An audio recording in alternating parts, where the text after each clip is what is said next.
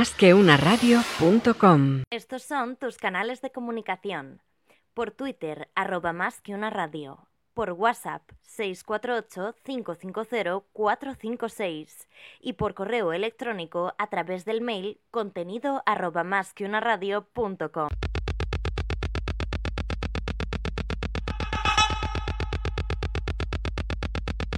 Nuestros soldados. Programa dirigido por el coronel del Ejército del Aire, Ángel Gómez de Ágreda. Una visión cercana a nuestras Fuerzas Armadas en másqueunaradio.com.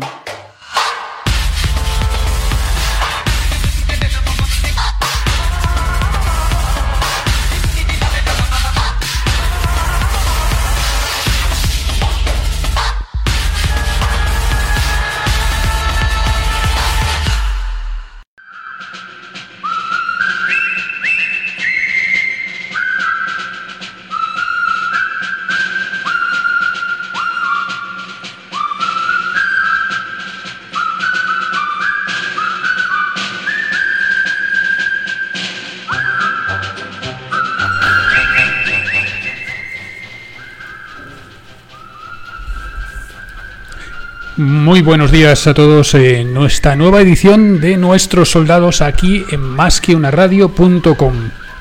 Hoy estamos con Enrique Cubero Cabello, es capitán de navío de la Armada Española y actualmente el jefe de Estado Mayor del Mando Conjunto de Ciberdefensa. Enrique, bienvenido. Muchas gracias Ángel, un placer estar aquí. Enrique, ¿qué hacía usted a las tres y media de la madrugada hora española del día 12 de enero de 2012. Bueno, eso es una fecha que, tengo grabada en la memoria junto con la de mi boda, el nacimiento de mi hija y un poco más. Y te puedo decir que hasta ahora estaba saliendo de la ducha de mi camarote a bordo del patín. ¿Saliendo de la ducha? Saliendo de la ducha. ¿Y qué te pasó? Bueno, pues en ese momento eh, recibí una llamada telefónica del, del puente del barco eh, diciéndome el oficial de guardia, el teniente de navío Álvaro Pei, que había un esquife pirata intentando abordarnos. Eso fue el famoso asalto cuando los piratas se equivocan de barco y, tú eras el capitán precisamente del barco. Yo era, yo era el, comandante de, el comandante del Patiño, que en aquel momento estaba eh, patrullando eh, en el Océano Índico a unas 25 millas de Mogadiscio. Estabais en aguas de Somalia y de repente en medio de la noche os encontráis con que os asaltan los piratas. Sí, era una situación un tanto... Mm, o sea, estábamos muy prevenidos para esa situación, pero precisamente esa, esa noche parecía la menos propicia para algo así. Los piratas ya habían atacado a otros buques de guerra con anterioridad por error, entre otras cosas, bueno, porque ellos no tienen probablemente una cultura de distinguir un barco de otro, para ellos es un barco secuestrable por el cual pedir un rescate y bueno, la silueta del patiño no es muy, muy específica de, un buque de guerra. ¿eh? En algunos sentidos, pues la silueta del patiño, que es un buque de apoyo logístico para el combate, se parece más a la silueta de un barco mercante. Ah, pues un barco de 160 metros de eslora. 70 metros de eslora, 17.000 toneladas. Y bueno, estábamos, acabamos de terminar el, eh, la escolta de, tres buques eh, del Programa Mundial de Alimentos que estaban precisamente descargando los alimentos en el puerto de Mogadiscio y estábamos esperando a que terminaran para volverlos a escoltar. Estábamos en una zona donde no había habido ataques piratas en los últimos meses, hacía una mar malísima y además era una noche cerrada de estas que no hay ni luna, ni estrellas, ni nada. O sea que era eh, la probabilidad de ataque pirata asciende en determinadas zonas y desde luego es inversamente proporcional a la altura de las olas. Pues en aquel momento eh, era, era prácticamente el momento en que empezaba la jornada a bordo, era, a bordo eran las 7 de la mañana, aproximadamente las 7 y media, ya nos disponíamos a desayunar la, la, guardia entrante. Y como digo, pues me llamó el oficial de guardia diciendo que había un esquife pirata intentando abordarnos. Y le dije toca zafarrancho de combate y eh, comienza con el protocolo anti, abordaje ¿eh? El barco estaba preparado para esta, para esta eventualidad. teníamos por las noches el, el, barco cerrado desde dentro, o sea que cualquier pirata que pudiera abordarnos sin darnos cuenta, porque hay que tener en cuenta que por la noche la guardia es más reducida, pues no podría acceder al, no podría acceder al barco, que es ya la primera limitación. A partir de ahí se generaba un protocolo en el que se incrementaba la velocidad, se arrancaban los motores, se comenzaba un zigzag, se alistaban todas las armas, se comenzaba a lanzar bengalas, todo para, bueno, para, para disuadir a los atacantes del abordaje. Eh, y nada, pasaste de, de, combatir piratas eh, en el Índico a combatir piratas en, en Internet. Bueno, eh, tú es, es, que estás nacido para liderar, eh, de alguna manera. Tú estuviste además desarrollando el plan de motivación de la Armada, eh, el modelo de liderazgo de, toda la Armada y además eh, lideraste en buena medida también la formación, la creación del mando de ciberdefensa, porque tú ahora mismo creo que eres el único miembro de, del equipo inicial del mando de ciberdefensa que sigue estando allí destinado. No sé si llegó a tanto, pero desde luego si, hay alguno más de, de, los iniciales deben ser contados con los dedos de una mano. Sí, la verdad es que he tenido la suerte, he tenido la fortuna de que, de que mi carrera profesional ha sido de lo más variada, de lo más interesante, he disfrutado allá donde he ido, he mandado barcos, he sido profesor de asignaturas muy diversas, desde maniobra y navegación hasta... Eh, satélites, comunicación por satélite o historia naval, eh, he estado destinado en la jefatura de personal de la Armada, liderando, entre otras cosas, bueno, no, liderando, participando en la creación del modelo de liderazgo de la Armada, en el plan de motivación de la Armada, especialmente demandante porque había que hacer mucho con muy poco dinero y con muy pocos recursos, lo cual hizo que la imaginación pasara a ser lo, casi lo más importante. Bueno, eso, sí, eso sigue siendo el caso ahora, ¿no? En el mando de ciberdefensa también sí. hay muchísimo trabajo que hacer y con poca gente y con poco dinero. Y además eh, a ti te queda poco ya de para estar liderando en el mando, a ti te quedan ya pues unos meses para para sí, pasar a la reserva. Esto es algo que me llevan diciendo hace mucho tiempo. Vete buscando algo para cuando acabes, que, que a vosotros os, os pasáis a la reserva muy jóvenes y todavía tenéis mucho recorrido y ahora que ya lo veo a, unos meses vista, pues efectivamente yo me veo en plenitud de facultades físico-mentales, pero me tengo que ir, me tengo que ir porque en febrero del año que viene cumpliré 58 años, que es el límite para, para, un destino en activo de capitán de navío y el, el, destino de jefe de Estado Mayor del Mando de Conjunto de Ciberdefensa y en general todos los del Mando de Conjunto de Ciberdefensa, comunidad operativa que él, son, eh, que, que, son eh, destinos en activo. Y a partir de ahí, pues tengo que buscarme otro sitio en el que me motive en el que crea que tengo algo que aportar. Seguro que ofertas salen mil. Yo, desde luego, eh, doy fe que esos 58 años no se notan en absoluto cuando te pones a hacer el camino de Santiago, eh, como nos hicimos hace pues tres años ya, eh, juntitos, desde, desde Ferrol hasta, hasta Santiago. Y es una experiencia interesantísima eh, pasarse cuatro días con Enrique Cubeiro en el camino, porque anécdotas como estas tiene, tiene mil de cuando estuvo mandando el Bergantín, el Serviola, el, mismo Patiño. Pero Enrique, tú no habías eh, trabajado antes en ciber, cuando, antes de llegar al mando. ¿Cómo, cómo te formas? ¿Cómo, por ejemplo, hiciste el máster de en ciberdefensa de la Universidad de Alcalá, eh, pero evidentemente necesitas una formación para estar en el mando de ciberdefensa. Sí, la verdad es que eh, yo cuando me llamaron para ofrecerme el puesto de jefe de operaciones, porque antes que de jefe de Estado Mayor fui jefe de operaciones desde 2013 a 2018, yo la verdad es que sentía que tenía una carencia de conocimiento sobre la materia que podía ser importante y así se lo planteé a, al almirante Barber que fue el que, el que me captó para este puesto ¿eh? yo le planteé esa objeción mía dije yo de esto no sé gran cosa y me dijo no te preocupes para esto lo más importante es el sentido común ¿eh? y la capacidad de, de crear y de liderar una unidad y bueno, me acuerdo muchas veces de esa palabra, de esa frase que me dijo, porque bueno, era cierta en parte, pero desde luego era muy importante tener unos conocimientos técnicos que gracias a Dios en estos años he ido adquiriendo, pues mmm, sacrificando mucho de mi tiempo libre haciendo un, máster de ciberdefensa, eh, desde luego aprendiendo cada día de mis subordinados que tienen unos conocimientos técnicos tremendos porque tenemos gente cualificadísima, somos pocos, pero la verdad es que la unidad... Bueno, pero ¿cómo se forman ellos? Ellos se forman muchos vienen con conocimientos propios, conocimientos autodidactas en muchos casos, en determinadas áreas. Eh, nos alimentamos mucho, obviamente, de lo que del mundo del mundo de los sistemas de, información y comunicaciones, de especialistas en informática, especialistas en electrónica.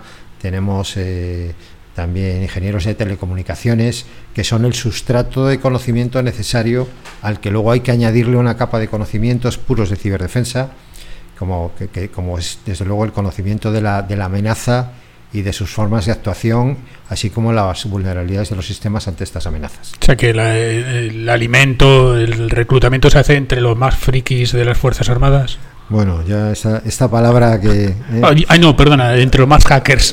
lo que hubo ya en su día una polémica, ¿no? Con lo de frikis y hackers. tenemos gente que, que ama lo que hace, que le encanta.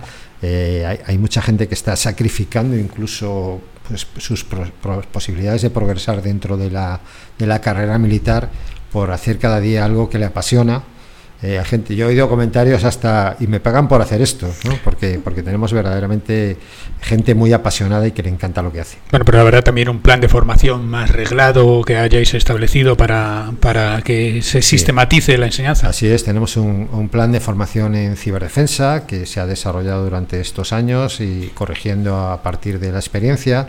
Ya está incorporada la ciberdefensa en los planes de formación de las academias militares, en los cursos de altos estudios militares y ya tenemos cursos especializados en ciberdefensa. Tenemos un curso básico en el que se dan las nociones fundamentales, un curso avanzado y luego una serie de cursos ya muy orientados al puesto de trabajo como puede ser ingeniería inversa de malware, análisis forense digital, etcétera. ¿Esto se ha creado ya la especialidad de ciberdefensa o de ciberseguridad, eh, por lo menos en alguno de los ejércitos? Sí, bueno, el Ejército del Aire ha creado eh, una especialización en ciberespacio. Ciberespacio que, que bueno, muy en línea con lo que nosotros pensábamos que tenía que ser, eh, aglutina especialistas no solo en ciberdefensa, sino también en, en tecnologías de la información y comunicaciones, guerra electrónica que son unos, unos campos de conocimiento que tienen mucho en común y que ahora mismo necesitan actuar de manera eh, conjunta. O sea, eso permite hacer una carrera específica dentro de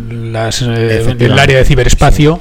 También habíamos detectado que probablemente crear una, una serie de especialistas únicamente en ciberdefensa, cuando, cuando las necesidades de, ciberdefensa de, de, las Fuerzas Armadas pues son relativamente escasas, eh, pues era algo que se podía volver en nuestra contra porque produciría un núcleo muy reducido y muy estático de gente sin permeabilidad, con pocas eh, posibilidades de progresión de carrera y creemos innovación a lo mejor también, ¿no? creemos que esta es la, la aproximación más correcta actualmente. Eso a lo mejor mm, solucionará un poco el tema de la retención. Efectivamente, efectivamente, ahora mismo tenemos un gran problema de retención.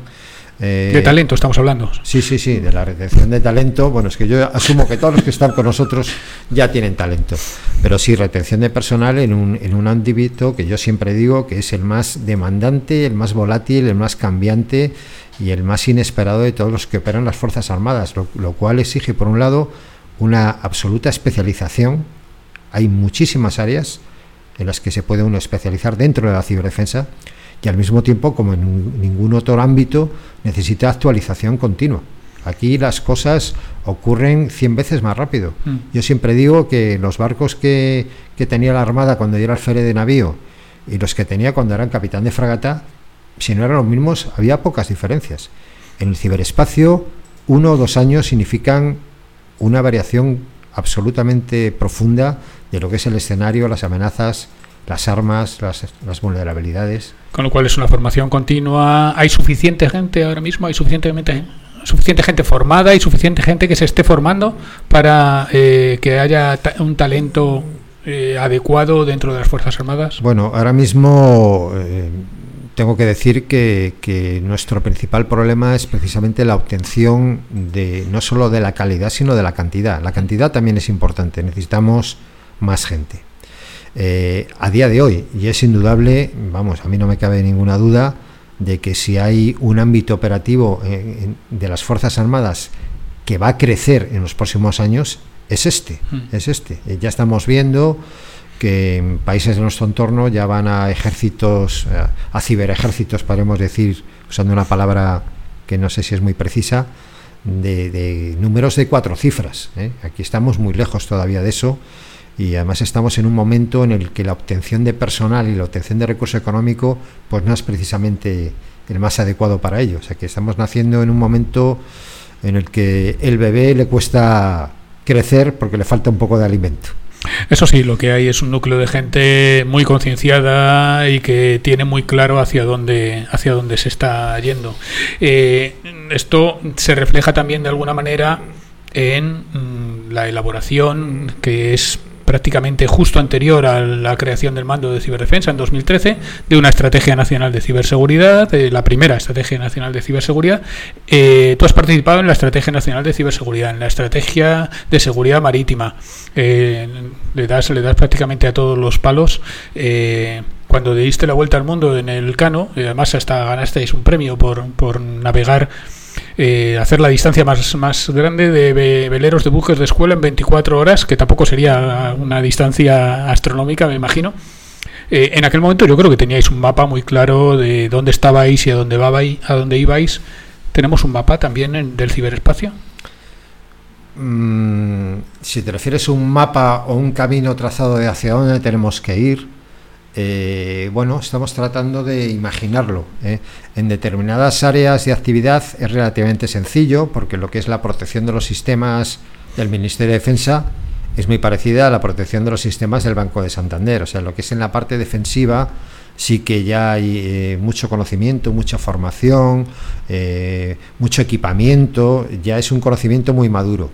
Pero hay zonas, hay zonas de las operaciones militares en el ciberespacio, en las que realmente en muchos casos tenemos un, papel en blanco y aunque haya otros que las hayan experimentado antes que nosotros, pues realmente eh, esos otros no están muy por la labor de compartir la experiencia. ¿no? Claro, es que nosotros no solamente tenemos que defendernos, sino que tenemos de alguna manera que ser más activos y, tener una capacidad de respuesta. ¿no? Efectivamente, como en el resto de, de ámbitos de las operaciones militares, hay que tener un, siempre la posibilidad de atacar al adversario a través de este nuevo ámbito que es el ciberespacio.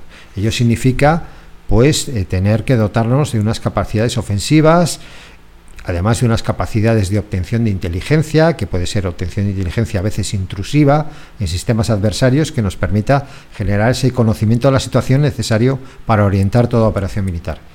El, el ciberespacio, que es sin duda el ámbito más opaco cambiante, pues es realmente muy difícil eh, formarse lo, lo, que se llama eh, la conciencia situacional, saber lo que está pasando en el ciberespacio, porque o no se ve, o solo se ve una parte, o lo que ves incluso no es lo que realmente es. Es curioso, porque el ciberespacio básicamente lo que trae era transparencia al mundo y efectivamente al final acaba siendo el, el, entorno, el ámbito más, más opaco.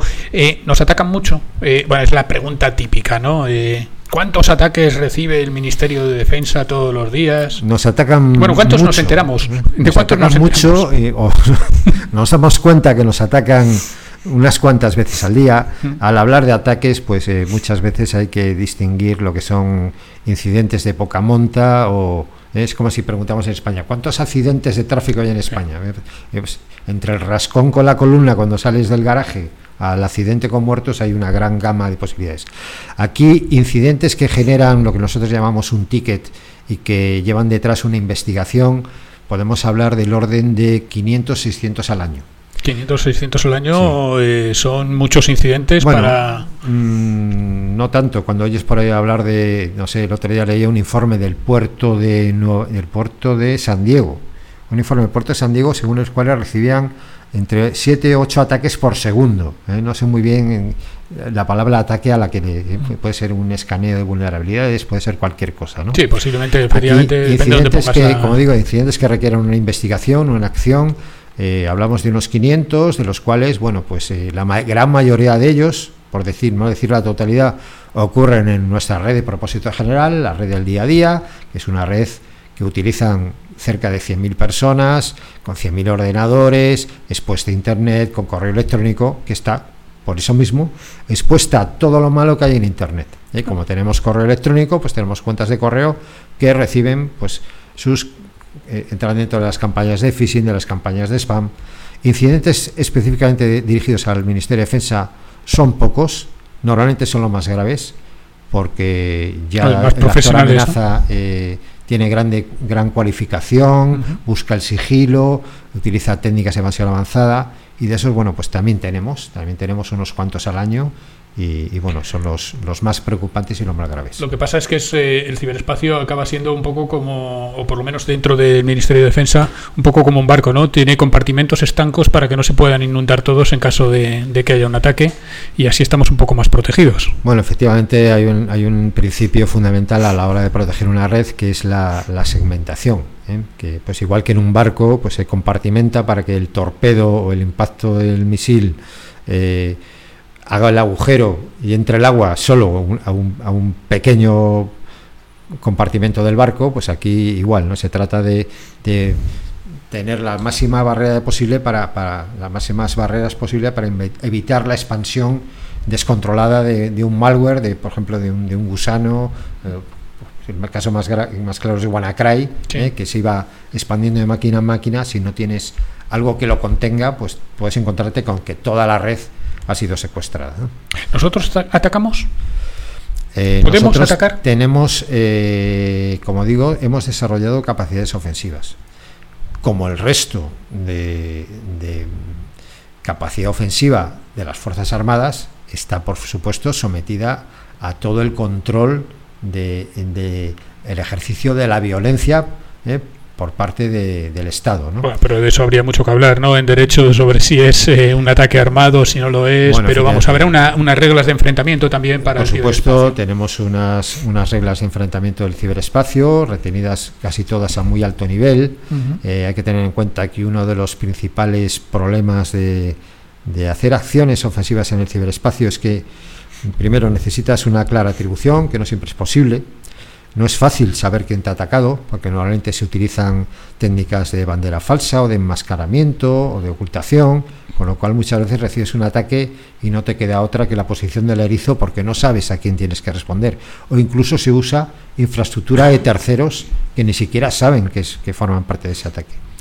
Eh, a partir de ahí, bueno, pues eh, también tenemos otro problema grave, que es el de los efectos colaterales. ¿eh? En, el, en el ciberespacio es difícil saber tu acción dónde puede acabar, ¿no? Pues es- todo esto son cosas a tener en cuenta a la hora, a la hora de responder. Incluso una respuesta supone eh, poner en conocimiento al adversario tus propias capacidades, eh, lo cual tampoco es bueno. Hay que saber muy bien cuándo se actúa contra quién y cómo. Incluso a la hora de decidir quién ha sido el que te ha atacado, el decir cómo has llegado a esa conclusión expondría también tus capacidades para llegar a esa conclusión, ¿no? Sí, Eh, sí. tus capacidades de inteligencia. Así es también. O sea que realmente, bueno, casi todo esto se basa en, en trabajos de análisis forense digital, ingeniería inversa de malware, que lo que te dan al final son unas IPs y unos estilos. ¿eh? eh, unos horarios de actividad, con lo cual, bueno, se pueden hacer una serie de conjeturas. Es muy difícil probar, más allá de toda duda razonable, que determinado ataque ha sido producido por determinado actor. Ahora se está poniendo muy en boga un nuevo concepto que es el de la atribución política, Mm. eh, que, que están impulsando mucho estados de corte anglosajón, Estados Unidos, Reino Unido, Australia, Canadá, eh, que, que ya mm, lo que, lo que sostienen en que es que no es necesario eh, apabullar con pruebas eh, cuando está muy claro Esto no a quién juez. interesa determinado ciberataque. ¿no? Por lo menos hacer el señalamiento público y político a un actor determinado, a un estado determinado, como posible actor de una acción. El naming and shaming que, que utilizan muchas veces. Eso es. Eh, una pregunta que nos hacen muchísimas veces, me imagino que te la, sabrán, te la habrán hecho 10.000 veces ya. Eh, ¿qué, qué puede hacer alguien para que está interesado, alguien al que le gusta la informática, al que le gusta la ciberseguridad, para eh, trabajar con el mando de ciberdefensa? Bueno, pues realmente es complicado, porque ahora mismo el mando conjunto de ciberdefensa se nutre de personal de las Fuerzas Armadas de tierra, mar y aire. ¿no? Eso significa que como primer paso para formar parte del mando conjunto de ciberdefensa como militar, hay que haber ingresado previamente en las Fuerzas Armadas, en la Armada, en el Ejército de Tierra o el Ejército del Aire, lo cual ya, ya es un proceso complicado. A partir de ahí nosotros empezamos a admitir o a, poder reclutar gente en el segundo empleo de oficial y suboficial. Esto significa que hay que ser o capitán o sargento primero para poder entrar en el mando conjunto de ciberdefensa. Estamos hablando ya de profesionales pues con una vida dentro de las Fuerzas Armadas superior a 10 años. ¿eh?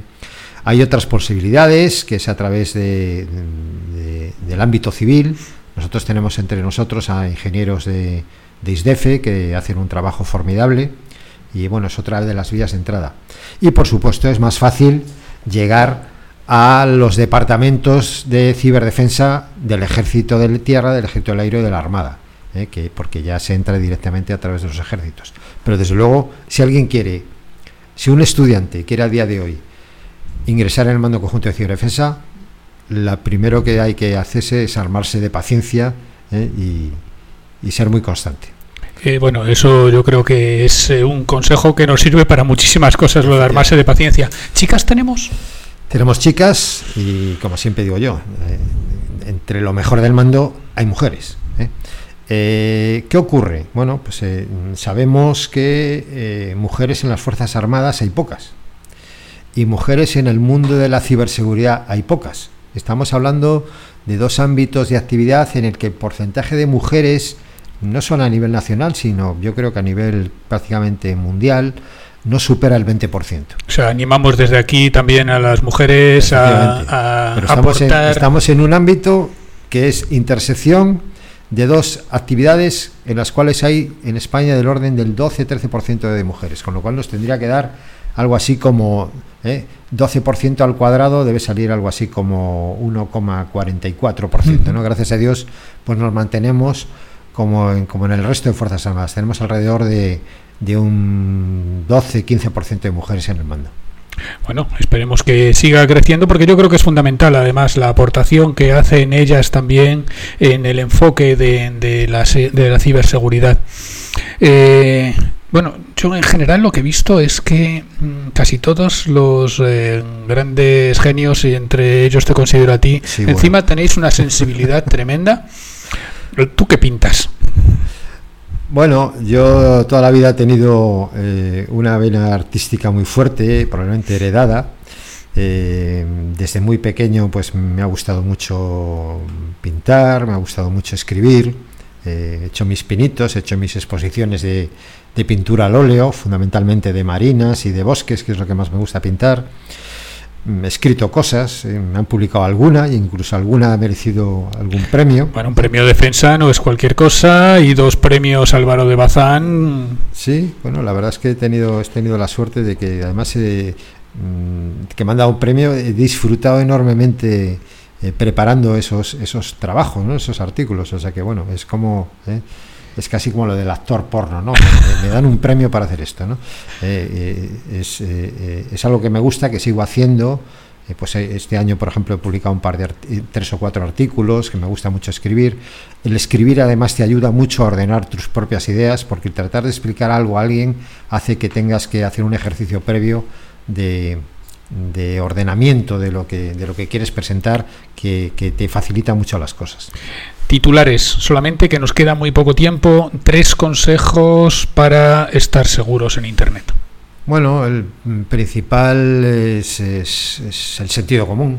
Sentido común, o igual que no se nos ocurre meternos en un callejón oscuro por la noche, eh, pues eh, hay, hay, cosas, hay sitios a los que no se debe navegar, a los que no se debe acceder, y luego hay que ser un poco también responsable con la información de uno mismo que se publica en Internet. ¿eh? Y por supuesto, leer, su leer tu libro. ¿eh? Mundo Orwell, ¿eh? en el que, entre otras cosas, pues se nos ayuda a sobrevivir en un mundo cada vez más tecnológico. O sea, entender el mundo en el que estamos y tener sentido común, que al final es lo que nos sirve para estar seguros también en, en, la vida, general. física. Eh, Quique, muchísimas gracias por estar aquí. Gracias creo que este va a ser un programa que va a tener una repercusión tremenda. Enrique efectivamente ha publicado un montón de artículos, pero no es el único militar que escribe. Tenemos también a un cabo, a Julio Martínez Feo, que escribe además poesías y con temática militar. Vamos a acabar hoy con uno de uno de sus poemas, una vamos, una, una frase, una estrofa nada más de uno de sus poemas y os citamos aquí para dentro de 15 días otra vez en Nuestros Soldados. Eh, muchas gracias a todos. Están ahí, al otro lado del placer, conquistando los amaneceres que han quedado sin conocer, formando una estela de combatientes dispuestos a sorprender a la realidad. El paso de los años nos iba a recordar hoy en día que hubo y habrá una casta de inmejorables luchadores, guerreros con una raza hecha de temple y acero español, que muchos quisieron evitar en los campos de batalla.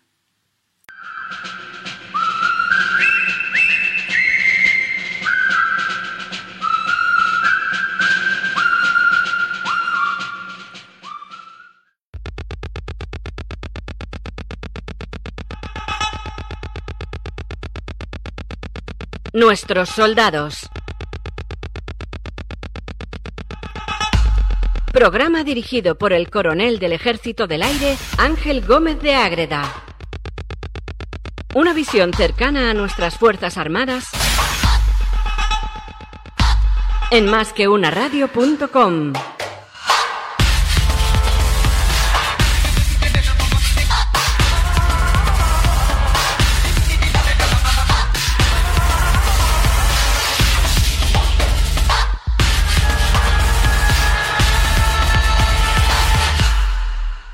Son tus canales de comunicación. Por Twitter, arroba más que una radio. Por WhatsApp, 648-550-456. Y por correo electrónico a través del mail contenido arroba más que una radio.com. Más que una.